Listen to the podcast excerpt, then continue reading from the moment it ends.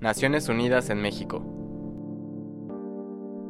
El Fondo de las Naciones Unidas para la Infancia, UNICEF, advirtió esta semana que la obesidad infantil en México es una emergencia de salud pública que requiere cambios inmediatos, ya que afecta el crecimiento y el desarrollo de los niños.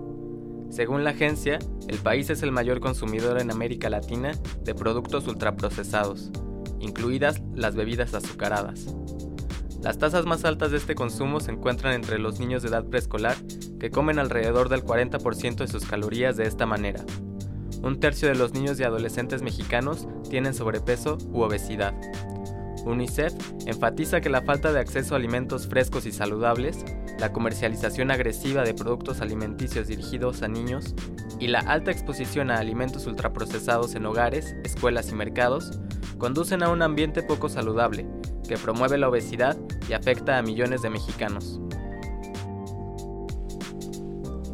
La crisis del coronavirus es ante todo una amenaza para la salud pública, pero también es, y cada vez más, una amenaza económica. El terremoto del COVID-19 desencadenará una recesión en algunos países y una desaceleración del crecimiento anual global por debajo del 2.5%, a menudo tomado como el umbral de recesión para la economía mundial, según el último informe de la Conferencia de las Naciones Unidas para el Comercio y el Desarrollo.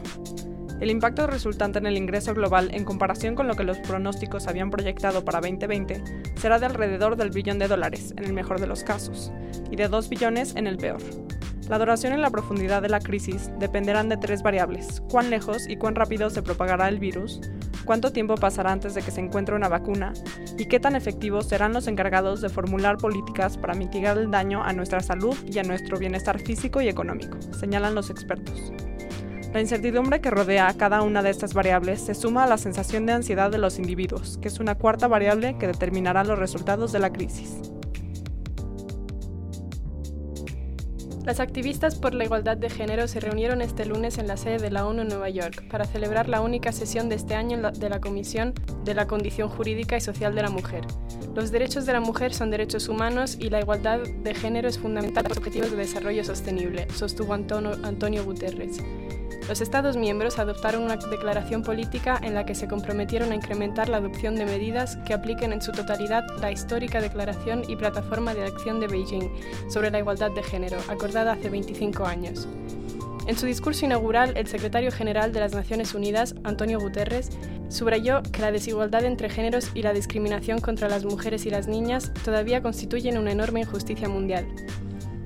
Guterres dijo que el ideario de la Declaración de Beijing solo se ha materializado parcialmente, ya que los avances que proponía se han estancado o incluso se han revertido en algunas áreas.